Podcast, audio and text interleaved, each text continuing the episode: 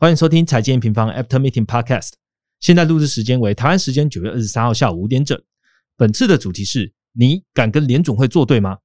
以下为有赞新功能推广。很多投资人面对市场啊，除了单一股价和基本面外呢，还需要考虑总体环境啊，还有外在的竞争对手啊。那要怎么快速的了解同一个产业或是同一个概念类别呢？就不得不提到我们的有赞财报狗了。他们最近呢推出了新功能，叫相关概念股功能哦。像我在财报狗网站啊，搜寻苹果。啊，进入到这个苹果的个股页面，就会显示这档股票有哪些相关的概念题材。诶，其实这些啊，跟我们之前提到的科技趋势都有关哦。譬如说，概念题材有 AR 品牌、数位广告平台、晶片设计等。上面呢，还会显示这些概念股最近一天的涨跌幅，里面包含了台股还有美股哦。这样有什么好处呢？可以让你做一个对照了，就是判断说今天的涨跌是因为哪些板块比较强势，还是公司自己的因素而有涨跌呢？那如果你想要继续深入研究个股的话呢？财报狗现在还针对美股提供每一季的法说会的逐字稿，那是完整的中英文对照哦。如果你觉得逐字稿还是太多了看不完呢，在部分的个股还有提供人工啊或 AI 的整理摘要，直接可以先看营收成果的重点。这样讲是不是很方便呢？如果你想要挖掘更多相同题材和法说会逐字稿的功能，欢迎点击资讯栏的连接，免费使用看看吧。按下订阅后，开始今天的节目喽。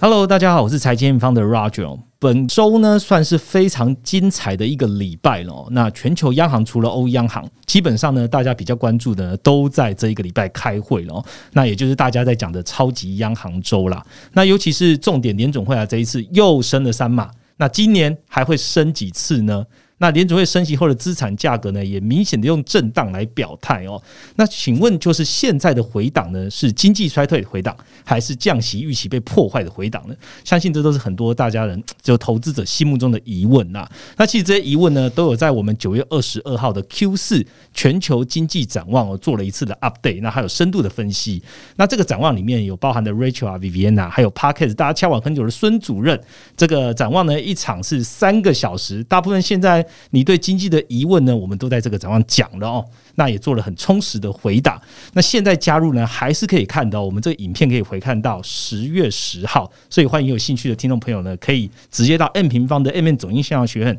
去看到这一部的展望，那你就可以线上观看哦。刚刚大家听完之后，我们觉得诶，好像少讲了一个人，没错，那就是我们今天 Podcast 的主角啦。我们欢迎我们的美国研究经理 Ryan 来和我们尬聊喽。Hello，大家好，我是 Ryan。好，Ryan 从这礼拜的 FOMC 会议接着展望，又是我们 Podcast，还是需要你 update 一下。本周应该算是你的战斗周，对吗？有联总会这周一直都是啊，所以大家每次在联总会的这一周的时候，都会看到很多我们一直 call 的一个名字，就是 Ryan 啊。那相信这问不倒男人呢，今天还是会给我们大家很充实的内容。好，节目一开始呢，我们请 Ryan 跟我们回顾一下本周的行情重点吧。好，那其实本周美元是再度的强势，创下二零零二年以来的一个新高，来到十一一百一十一点五的一个价位哦。那同时说，两年期的一个美债值利率其实也是创高，来到四点一二帕的一个水准。嗯，其实就透露说，市场是持续反映说联准会的一个鹰派的一个行动。那这个也让就是长短利差的一个倒挂幅度进一步的加大。那两年期跟十年期的倒挂的一个幅度，其实呃，我记得是超过五十七 BP 了。哇，已经大了。对，已经非常大。因为我记得上个礼拜的时候还是四十 BP 以内。对，所以比方说市场的一个避险的情绪是。是大幅一个上升。那美国的一个三大指数周跌幅大概都有三到四帕左右。那在欧洲的部分，你可以看到它一些新出的数据，可能说像是生产者物价指数的一个年增啊，再度创高。那我们今天录制的当天，就是制造业跟非制造业的一个 PMI 也出来了。那除他们呃，就除了英国以外，其他国家是进一步的下滑到四十八。那英国的最新也跌破了一个荣枯线，而且它的一个跌破是制造业跟非制造业一起都一起跌破。对，所以这个部分的话，就是透露说，其实可能说像能源危机这个成本带来的一个压力是非常非常的一个沉重的。那使得说欧洲的央行他们是需要鹰派去紧缩去对抗。通膨，那带动债债市的殖率是创高，但是他们的经济的下下行，对，然后呢，他们因为货币政策不能支持，所以他们衰退的压力其实也是一个大幅的增加。那欧股的普遍的一个周跌幅也是大概到两到三趴左右。那在亚洲的部分，就是其实亚洲这边是面对。美国这边这种成熟市场的一个加速紧缩，那原本就有一个制造业库存下行的压力，那所以多数国家的一个经济的基本面都是一个持续承压的一个状况。那除了说汇率本身就持续弱势以外，像日本、中国、韩国、台湾股市的周跌幅，大概也都是一点五帕到三帕不等。所以整体来看，说美国联准会它这个进一步的一个鹰派紧缩，其实推动了一个美元的走高，那资金的回流。那欧洲、亚洲都是有一些输入性通膨压力，那制造业下行的一个压力，所以全球。资金的一个避险情绪是明显的上升的。OK，刚刚 Ryan 讲到这个欧洲哦，那大家现在市场上很多人讲说，哎，欧债危机会不会重演？那大家也可以回来看一下，我们在九月十十九月底啊，这也是这一周啦，九月十几号这一周我们推出来的这呃研究很低人写的这一篇欧债危机，大家可以看一下，究竟是不是会面临到。呃，之前欧债为重啊，还是其实这一次大不相同呢？好，那我们今天的节目分两个部分哦。第一个部分当然就讨论联准会，联准会再度升级三码嘛，已经连三次升级三码了。我们会请 Ryan 来解读这个重点讯息。那这个重点讯息呢，其实也都被我们更新在我们最新的快报。这快报名称是联总会表态，今年仍将升息五码，二零二三年终点利率上修至四点六趴。请大家也可以点开快报，然后跟我们大家一起听下去。那第二个部分呢，除了联总会啊，其实其他的央行也都在这一周刚刚提到都在开会嘛。那相信大家也不止关心这个联总会的议题哦。呃，Rachel 在九月二十二号的这个线上展望会的结尾，有赋予本集 Park 一个很重要的使命啊，就是把我们呃来不及回答完的问题呢，在今天的 Podcast 好好的跟大家一题一题来解答。所以呢，我也会借由用户的文字，借由我的嘴，然后来一题一题的请教 Ryan。那我们就开始今天的节目吧。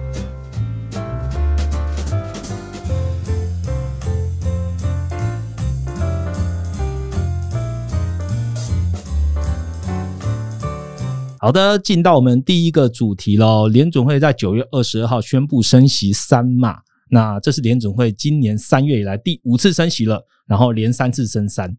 这次的会议哦，就是市场普遍解读就是鹰派嘛，好，那就是鹰派的声浪呢不绝于耳。这样，那可以看到联准会在打击通膨啊，甚至资产价格的态度还是非常的明确。那请 Ryan 跟我们听众朋友简单说明一下这次声明稿的讯息重点吧。好，那其实这因为 Roger 是问的是声明稿嘛，那我可以讲说，这次声明稿是我的整理，从以前整理到现在最轻松的一次，因为这次的声明稿几乎没变化。那为什么没变化是很鹰派的原因？是因为他这一次的声明稿是从四五月那个时候开始转成，他就是承诺说我要强力的对抗通膨，所以表示说他这一次没有变化，就表示说我就是还是要。强力的去控制通膨，那也是所有的一个委员都同意这次是升息三嘛，所以其实这个也不是说它不重要，而是说它就是一个委表态，就是我就是要继续鹰派的一个态度。那这边的话帮大家额外整理一些其他的一个重点，因为这次是季月，所以利率点阵图是市场最关注的一个东西。那利率点阵图的部分，你可以看到今年哦，就是升息的几率，它一次就直接调到了十七码。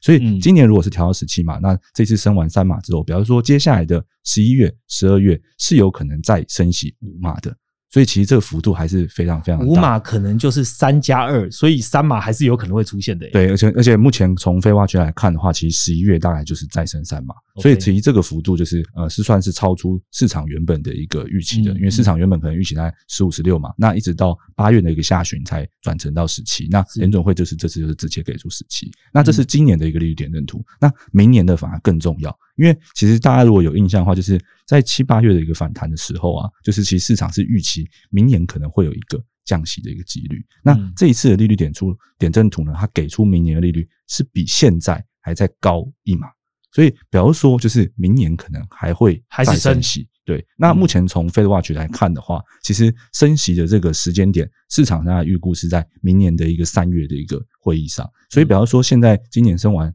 十七嘛，可能到四点二五到四点五帕之间的一个政策利率后，明年在可能 Q one 的一个 Q one 底的时候，大概会见到一个哎四点五到四点七五帕的一个政策利率这样子。所以这个是这一次利率点阵图的一个重点。那除了利率点阵图以外，还有市场关注就是季月也会给一个季度的一个经济预测。那这个季度的经济预测其实也非常重要，因为它把今年的一个经济的一个预测已经下调到了零点二帕，那上一次是一点七帕。那市场还关注的另外一个是说，哎，明年的失业率联准会是预估是四点四帕，那比如说失业率也会很明显的一个上升。对，那它在呃调完经济，然后失业率，那第三个调就是通膨的一个部分。那通膨的部分，在核心通膨的部分，它把明年的一个呃预测也是上调了三点一帕。所以这个意思就是说，联准会认。认为啦，现在还是有通膨，核心通膨继继续就是呃高出预期的一个可能性。那他们接下来的这个鹰派行动可能会开始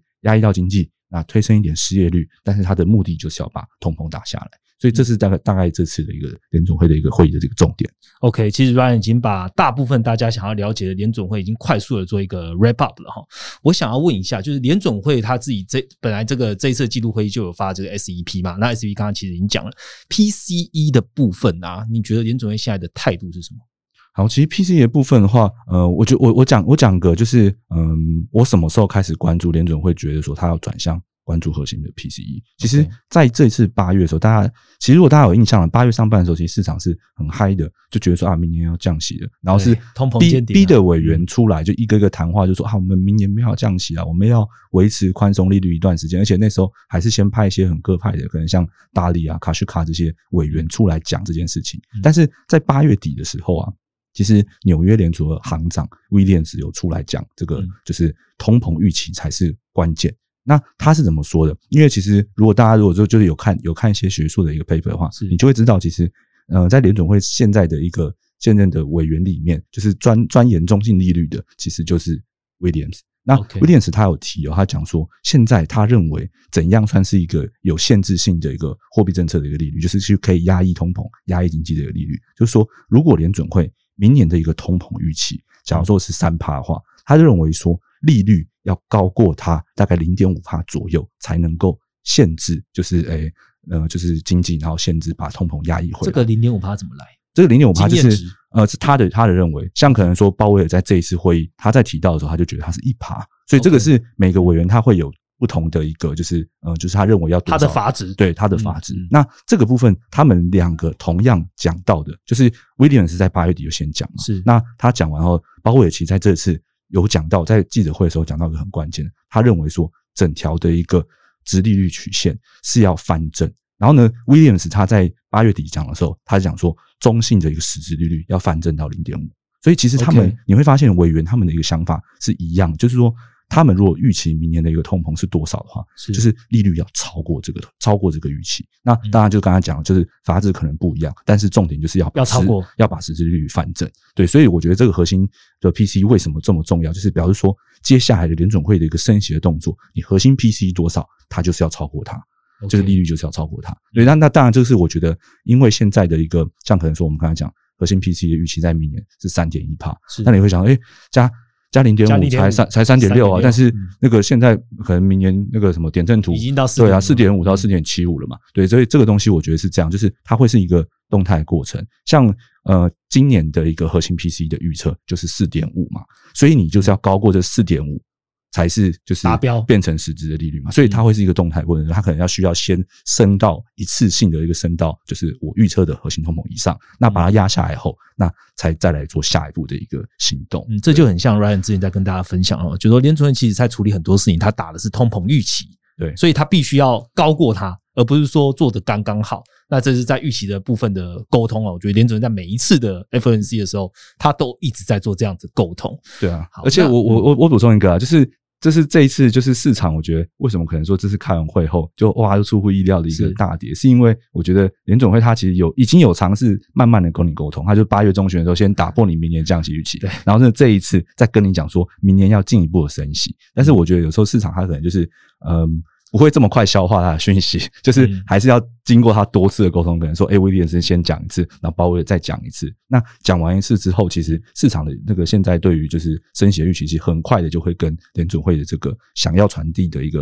呃步伐是一致，会一致的。对，就我大家还记得在那个之前的 p a c k e 其实我们都讲到说，哎，在揭末期之前哦，其实已经蛮多委员出来讲话了。好，从鸽派讲到最后，那威廉斯啊、沃勒，其实我们都有去 follow，所以大家也可以听一下。因为今年啊，应该说这两年吧。呃，尤其是二零二二年，它是总今年嘛，大家都怕联准会，联准会他说的话可能影响到市场现在的权重是最大的，对已经高于二零二零年，譬如说像木头夹，然后或是巴菲特这样子了。这这个就没没办法了，因为他就是掌握了全球最大的资金资金啊，对对，好，那我们好讲到全球最大的资金，我们就来问一下，就是资金紧缩这一块。刚刚讲的升息是一个，那我现在要问的就是缩债哦。呃，联总会开始紧缩的时候，其实就有更新这样的一个指引嘛，就是刚开始他说不会缩太大，大概就是四百多亿。那这个月就是正式进入联总会九百五十亿缩表的月份哦。Ryan，你觉得联总会的缩债会不会 keep 这九百五十亿？他会不会画一些原本要被动的事情，把它转成主动缩表的呢？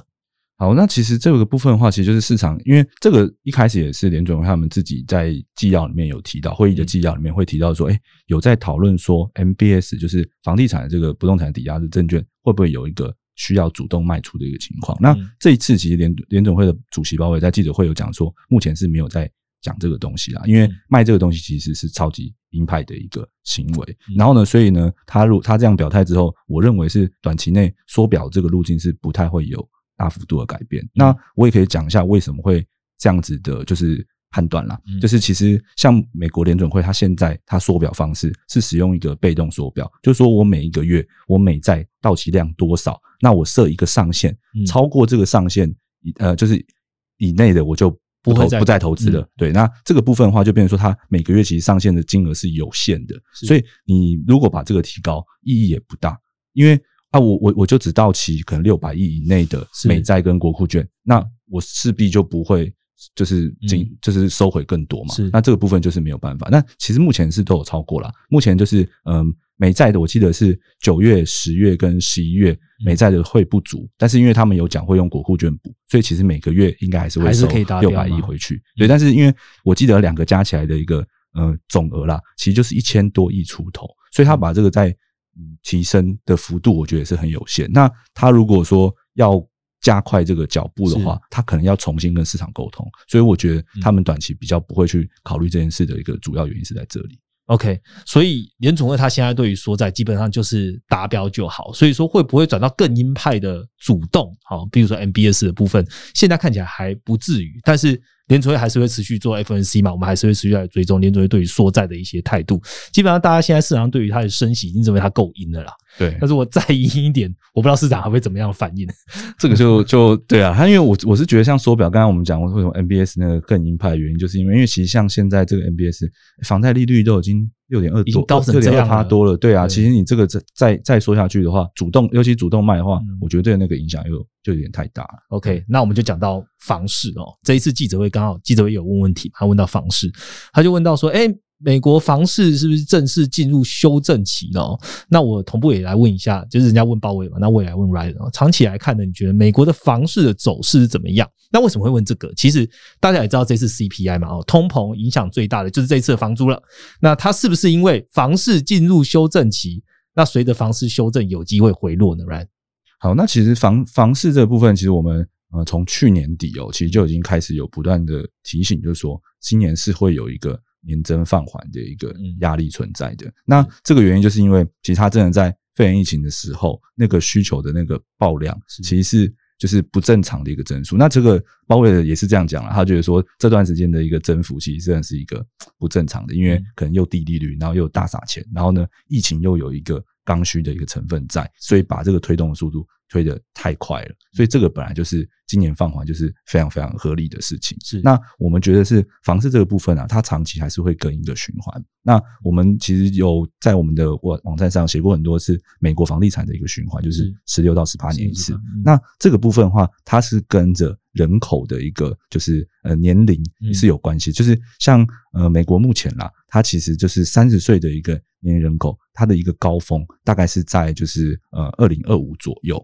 所以它的那个长线的需求是还是存在，就是婴儿潮的红利。对对对，婴儿潮的一个红利，所以其实在那边是还有的，所以它的长线并没有变化，只是它因为它短期真的冲太高了，所以这个部分是在一个这么快速升息的循环一定会被压抑的，短期会被压抑的一个原因。那我觉得市场现在最关注的其实还是房租跟房价的一个。关系啦，对，因为现在真的就是房价太高太高，然后也还没有很明显的一个回落，所以导致说，哎，房租的一个租金是，尤其在核心通膨，呃，在核心通膨的部分完全压不下来。那我这边其实跟大家讲一下，这个压不下来，我认为是有现在目前还看不到下来，是有两个原因啦。那第一个就是说，因为他们签约的一个因素，那签约其实至你至少也是要一年一签嘛。那美国那边其实蛮多是六个月的，就是它本来就会有一个滞后的一个状况，它。房价年增还没有很明显的下滑之前，这个不会反映到房租上面。那另外一个是他在核心通膨里面的一个调查的时候，其实有很大的一个部分是来自于说拥有房屋的人，他是会去调查他说：“哎，你觉得你的房子可以租多少？”那目前其实因为美国的就业市场，它的一个薪资的增速还是很还算不错，对，所以你在考虑自己就是哎房子可以租多少的时候，你一定不会开一个太低的。一个价格，就是你尤其用这种调查的方式的时候，所以有很大一部分也是来自于此，就是这个东西可能要等到明年重新签约之后，哎，大家知道，哎，现在房租已经没有这么强劲了，或是可能说明年联总会预期说，哎，失业率会有点上升，就业市场会放缓这样子，还是需求端的事情，需求端的事情。如果说这个需求端哎开始降下，那可能你在调查这些事情的时候，它才会有一个比较明显的一个放缓的一个状况。所以我觉得这个东西就是可能要留意一个明年。大概 Q one 底的一个时候，那可能才会开始见到，哎，这个东西开始逐渐的一个放缓。嗯，然我记得在快报里面有讲到说，Q 为什么也是 Q one 底？除了刚刚讲到的，就是需求啊，然后还有机器，然后还有一个刚刚就是签约的部分，可能也都是在明年才会有 renew 它的 contract。对，然后才会有可能因为房价啊，譬如说房房价开始趋缓，那房租当然也会同步的被往下拉。不过还是要留意一下啦，就是明年 Q one 底的一个状况。刚刚 Ryan 讲到就是说，哎，为什么意愿？就是大家对于房租要降的意愿还还蛮还不高哦，原因也是因为我们一直在讲嘛，现在就业状况还不错。那通膨又起来，所以薪资通膨螺旋上升这件事情，可能还是它会牵引的这个房租哦，呃，hold 住的一个原因。所以最重要还是看通膨。然后通膨在联总会这边看的话，就是看就业有没有办法可以牺牲一点点，或者失业率拉高一点点，然后把通膨完整的打下来。所以联总会态度没有变。我们刚刚讲完了，联总会这几年呃这几个月的声明稿基本上不变，但不变就是最大的问题，因为它。打通膨的决心到现在都还没有消退。对，而且我这边就是补充一个，就是其实这次联准会开完会的时候，我有跟 Rachel 有讨论过我们那个快报的内容嘛。那这个部分其实你知道吗？像联准会，它其实在今年的一个上半年的时候，它其实都是可能像说我们之前有写过一个贝弗里奇曲线，是对，就是其实联准会本来就已经有打算用一些压抑经济、压抑需求的一个方式去换取通膨的一个回落，但是它之前都不太是用明讲。你看，像可能说我们以前还要去讲贝弗利奇曲线，就是如果没有讲的话，大家都不知道联总会有沟通这件事情，因为他们那时候是希望比较用软性的方式，他们自己主动去调控需求，就是不不直接表态啊。但是到现在这个状况的时候，因为他们担心就是，哎，通膨如果说真的被这个预期啊，如果真的被锚定在很高的话，可能会对长远是有影响。所以他们现在这一次的会议，我觉得算是嗯首度直接表态，愿意。放弃就是啊，就是因为他们会权衡就业跟通膨嘛。是，那其实就业你可以把它想象成是经济，就他们现在的权衡就是我可以牺牲一点经济，也可以牺牲就业，然后甚至我可以牺牲房价的一个价格去换取通膨的一个回路。所以这次算是一个比较很明确，就是。很明确的告诉市场了，因为上半年都没有这么明确，那这一次会议就非常的明确。好，谢谢 Ryan 的补充哦。我们刚刚其实花了一点时间讲完了联准会哦，那你们同步打开的快报，那你就会听完我们对于联准会这一次的 FNC 会议的一些。看法。那讲到这边呢，大家知道这一周除了联总会之外，还有非常非常多的央行哦，所以我这边也要在呃跟大家分享一个非常好的工具，也就是我们的央行专区哦。我们除了联总会之外呢，把全球三四个重要央行都尽收眼底了。所以你只要一个页面呢，你就可以知道说，哎，九月二十号当天我打开 M 方这个页面，我就可以知道大部分央行它在货币政策会怎么做，它有没有升降息，还有基本面的图表可以追踪央行最关注的经济重点跟即时讯息了。所以欢迎大家呢点击资。资源连接，或者是说直接到 M N 的网站，然后点击让数据说话的央行专区体验一下。那如果你不知道怎么操作，你也可以到我们的 Facebook 直接看我们的开箱直播喽。下一个主题呢，我们来好好回答绝大部分对于现在经济的用户问题是什么？我们再请 Ryan 好好跟大家分享喽。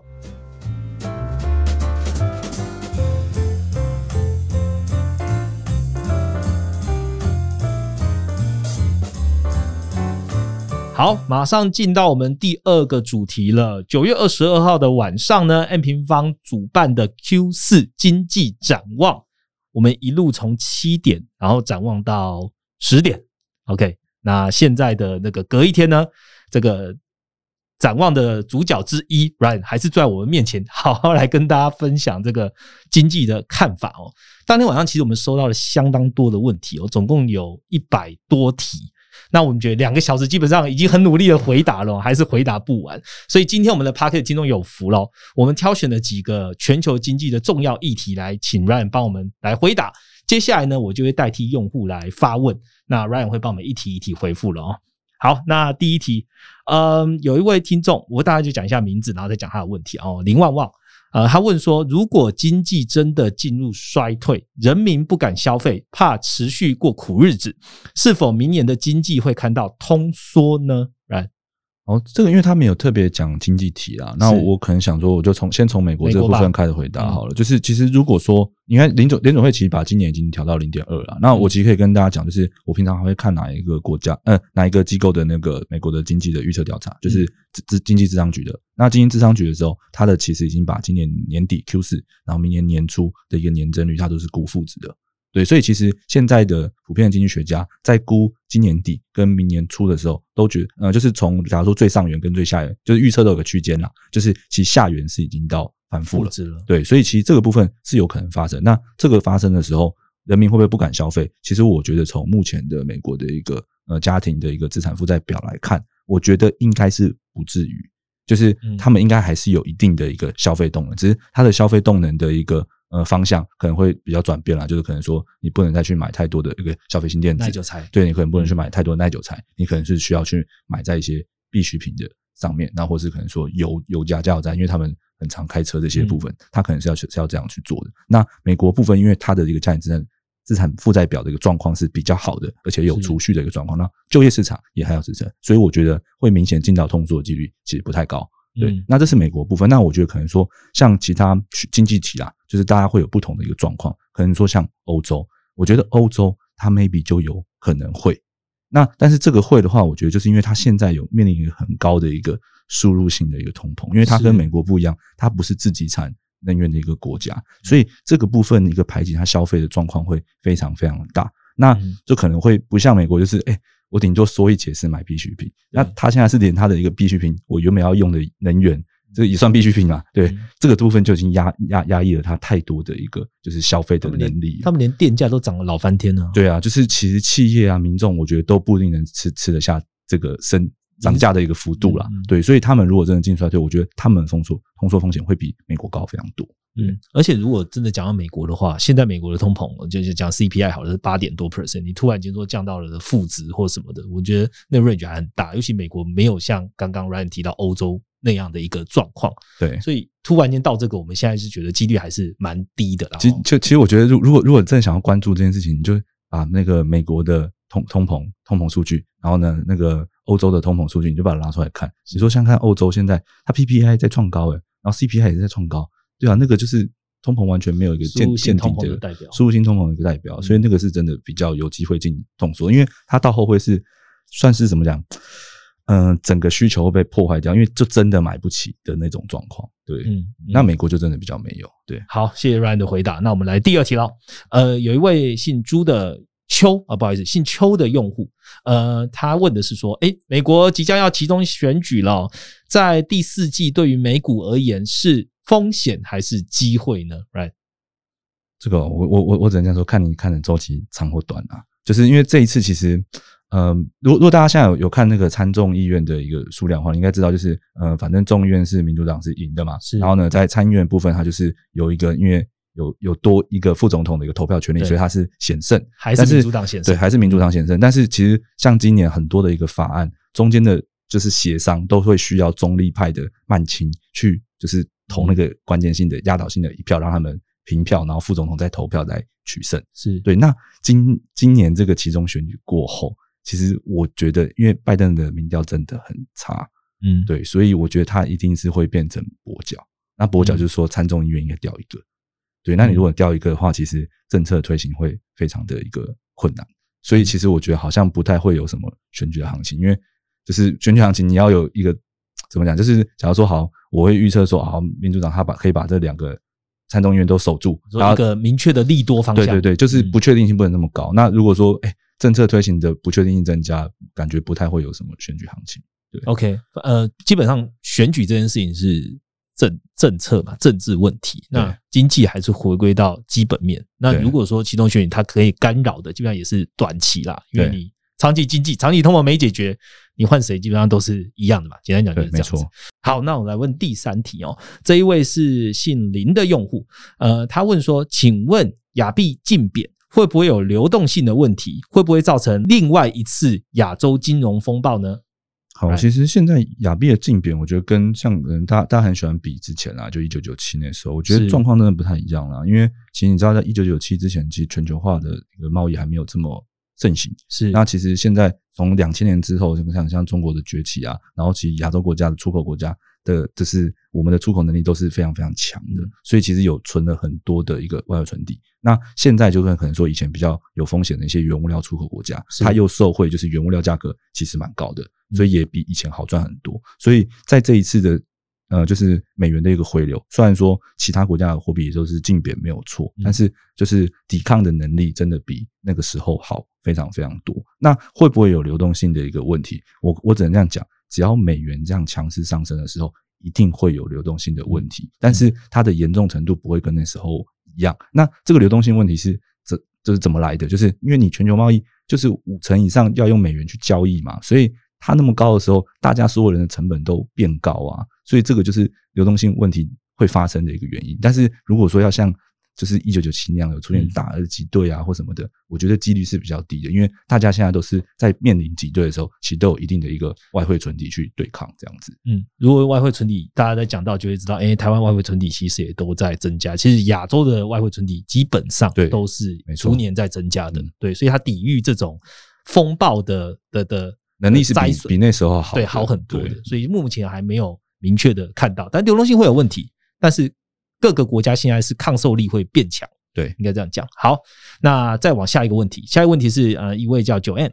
他想问是说，嗯，景气不佳的时候啊，政府为了救经济，便会增加公共债务。哦，那他他解释一点点啊，就是呃。因呃来为家庭债务就是去杠杆嘛，然后当公共债务占 GDP 的比重持续增加的时候，超过 GDP 对一国长期总体经济会带来不好的影响。好，接下来是他的问题。他说，景气不佳跟公共债务的增加有关联，想请问最近美国公债的趋势会怎么走？来，好，那其实我跟你讲，就是现在成熟国家，尤其是以就是信用为主去发行货币的国家，美国、日本、欧洲。在每一次的危机的时候，都会有这样他你讲的这个现象，就是公共债务去增加来换取，不管是企业的一个债务的问题，或是家庭债务的问题，你去把它换掉，那你的经济才会重新获得一个动能。动能。然后这个东西就是，嗯，美国公共债务的趋势，我跟你说就是继续向上，这个短期都没有办法改变。你说它发债也不会停。对，它发债也不会停。你看，这个这个东西，我觉得是跟零八年后的一个环境是很有关的啦。因为就是其实美欧日都是在做这样的事情。那成熟国家，因为你已经没有人口的一个长期动能，所以本来就得需要靠一些货币政策的一个动能去推那个经济。那我觉得这个东西什么时候会出现问题，就是你的一个经济增速的一个状况。那你经济增速状况，假如说你还是能够像美国以以美国做举例啦，假如说你还是能够维持在一个可能两趴一个附近，两趴一个上下，那它长期就不会有问题。因为其实国家的一个还债跟个人的还债是不一样的。就国家它会它没有生命嘛，它不像人可能活个一百岁。那你你如果还不了，死了挂了，那这债务就带掉了。但是政政政政府没有这个问题，它只要能够持续偿还这个利息，那它的经济在成长，那基本上就。OK，就可以永续的一个存存存下去。那其实你说像可能说日本好了，日本它这样子发债，它的债务占 GDP 比已经超，就是两两两对啊，两百多趴也是多少年了。所以这个我觉得这个不是一个太大的问题，重点是它经济还是要成长。那如果经济就是如果真的衰退好多年，那它的债务就会出现问题。但目前是看不看没有没有看到这样的一个现象啊。对，嗯嗯。所以刚刚乱讲就是说，哎，你债务会增加，基本上。呃，从零八年开，零八年之后，其实政府现在的操作，尤其是成熟市场的操作，就是债务本来就会增加。所以说，债务增加会不会这跟经济有一个很大的关系？就是你一直发债，然后经济就会不好。其实还是要看到经济本身的增速跟债务增加它偿还利息的这个增速。如果说它经济本身的状况的增速就是大于这些债务增加，所以那就信用问题嘛。对，就是说你能有没有能力偿还？如果你有能力，那你继续发债其实没有关系。对，就我我不是说这件事情是健康的，但是就是。基本上就是在金融体制就是这样嘛。你如果能够还得起这个利息的钱，那就不会觉得你有。问题嘛，因为金融体系就是收你这个利息，对啊，没关系，这个不健康，但是就是目前看起来是可持续的。而且，大家可以观察那个债务领头羊日本，就是日本现在的状况，就是还是活得好好的这样子，可能可能也不算好，但是活着，活着，活着。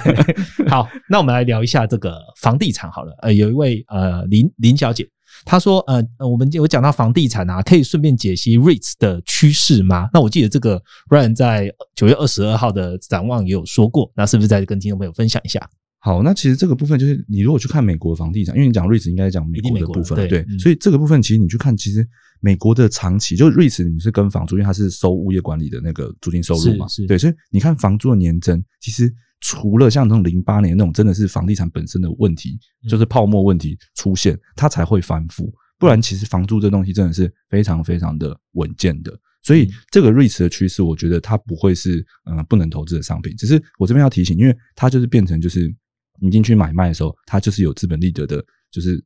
上升下降。所以这个东西变成说，你买进去的时候，可能像现在房价年增要放缓，是就的的情况下，它不可能资本利得太好，它可能会下跌。所以，变成说你买进去的时候，你要想的是你自己愿意拿多少的一个股利率，你就把它换成你投资的那个报酬率。就是我觉得他发发那些股利给你，他不会有太大的问题，但是你可能买了会有一个短期可能会有个跌价损失，因为房价年增正在下修嘛。那我这个补充一下，就是前面我们其实有提到房市，那为嗯，我们就讲说刚才房价跟房租的滞后，我给大家几个数据，就是我们其实网站上我们有去抓。美国的一些房地产的一些市调数据，就是 Zero 的数据，那里面有房租也有房价，我们都有放在我们的美国的总经成绩单的下面，分别在我记得是物价跟那个房地产。房地产，嗯，对，就是你去看那个数字，就是其实现在房价年增已经放缓，我记得是四个月还五个月，连续四个月还五个月，所以呃，房租也是哦，就是比方说现在真实的就是新算是。呃，新签约的，就是都有在下滑趋势，所以你投这个的时候，你可能就会面临就是它的那个资本利得的一个波动，那你就要去考量一下你自己的风险的就承受度啦。我觉得你领领这个股利没有问题，但是你可能会有一个资本利得的损失。嗯，这还蛮容易理解的。其实我们在这个 ETF 的课程里面有讲到嘛，你要所谓的报酬本来就是呃股息啊股利跟资本利得。那如果说你要稳健的赚股息，到时候你损失的是资本利得的话，你还是要看趋势怎么走。对，那刚刚 Ray 已经讲到房屋的状况，虽然说房价、房租还是支撑在一个很高位，不过我们看房价的年增，哎，基本上它其实是有向下的一个趋势哦，只是它的幅度还没有这么大了，所以大家可以来观察一下。好，下一个下一位呃朋友啊用户他是 Sylvia。他问的是说，哦，你们呃九月二十二号的展望会讲了很多在讨论美国经济哦，想请问为什么要对美国经济做如此深度的解读呢？其他经济体不行吗？来，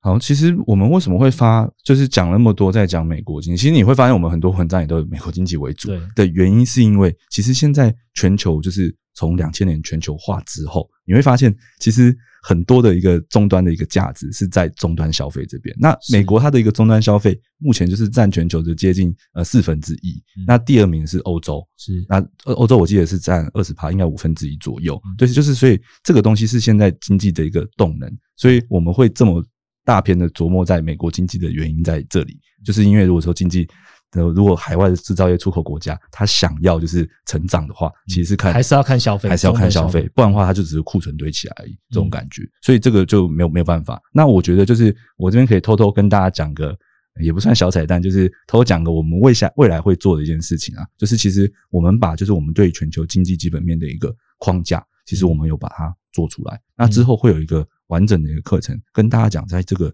全球化的时代之下，就是假如说我们把全球经济分成像我们刚才讲的终端消费的一个美国经济，还有海外的一个制造业出口的经济，我们会把这个框架就是完整的做在一个接下来我们要做的一个课程中。好，谢谢 Ryan，他也帮我们透露一点点接下来大家可能会呃收到的这个 M 平方年度课程。哦，那时间近了，或者说我们现在正在准备过程嘛，我们准备差不多了，也会用最好的方式来呈现给这个所有的 N 平方的用户还有听众朋友们知道的。OK，大部分的问题呢，其实我们都在展望会的这个问答 Q&A 都有回答。那我们今天也花了一一些时间，把剩余来不及回答的这个问题呢，也透过 Ryan 的这个 feedback，然后一一的回答。所以如果还有一些问题是，哎，你想问，但是我们来不及回答的，那也可以透过评论的这个 p a c k e t 评论的方式，然后留给我们。那我们也会尽量请研究员上来一起跟大家来做互动。OK，那今天的 p a c k e t 大概就录到这边。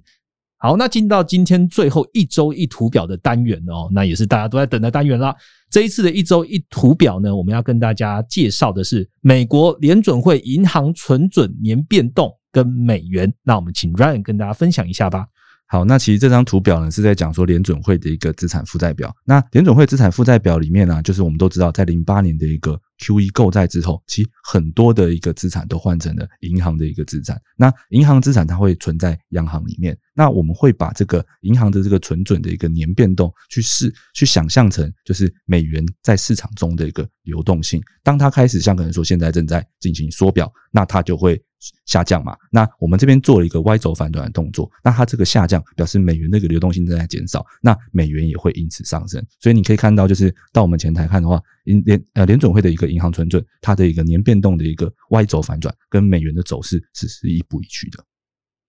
好，谢谢 Ryan，那就是我们这一个礼拜的 Podcast 哦。今天就录到这边。那喜欢我们的节目呢，下方给我们五颗星，并且给我们评价，让我们可以做得更好。我们就下个礼拜见喽，拜拜，拜拜。